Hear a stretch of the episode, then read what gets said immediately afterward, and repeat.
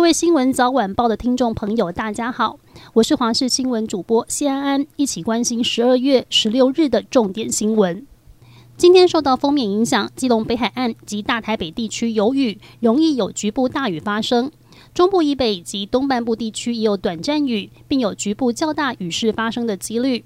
气象局长郑明典提醒，预计午后新一波大陆冷高压的影响就会开始。除了注意低温，气温变化的幅度和速度也会很有感。这个周末可以说是一个大降温的过程，而入冬以来最强的一波寒流报道。预计周六至下周一受到寒流影响，北部宜兰的低温下探六到八度，中南部也只有十度上下。气象专家吴德荣表示，根据最新的模式模拟，从湿冷转干冷的过程中，气温会越来越低。光台北市就有八度低温，本岛平地最低温也会来到六度以下。要等到下周一白天冷空气减弱，气温才会逐渐回升。也提醒民众这几天务必要注意保暖。北检侦办新竹市长当选人立委高虹安涉嫌诈领助理费案，传唤高虹安男友李中庭、办公室主任陈焕宇、助理王玉文等人。检察官漏夜复讯后，今天凌晨将高虹安改列侦资案被告，諭令六十万元交保。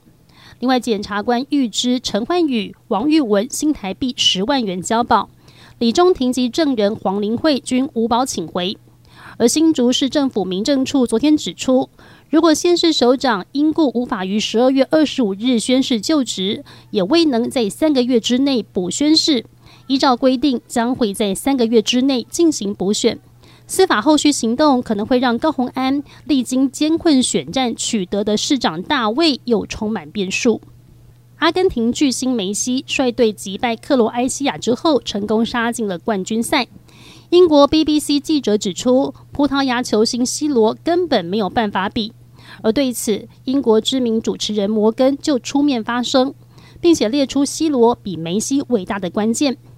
摩根强调，梅西在巴塞隆纳队待了十六到十七年，过得太舒适。C 罗则跟他不同，为很多不同的队伍赢得冠军，还是在世界最具竞争力的三大联赛。他认为，光是这点，两人就有所不同。摩根还补充，C 罗让自己走出舒适圈，本来可以大半辈子都待在皇马，但他却进入不同的联赛磨练，迎接新的挑战。梅西则是常常待在巴塞隆纳，身边都是伟大的球员，C 罗则会面临很多不一样的困境，而这也是两人的差异。美国联准会于美国时间十二月十四日宣布升息两码，基准利率上调至百分之四点二五至百分之五之间。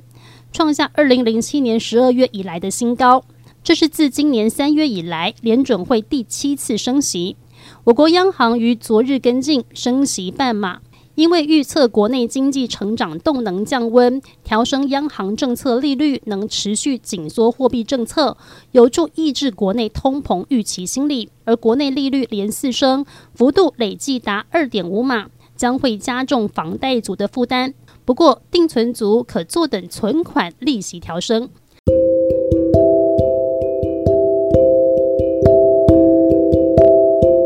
以上就是这一集的新闻内容，非常感谢您的收听，我们下次再会。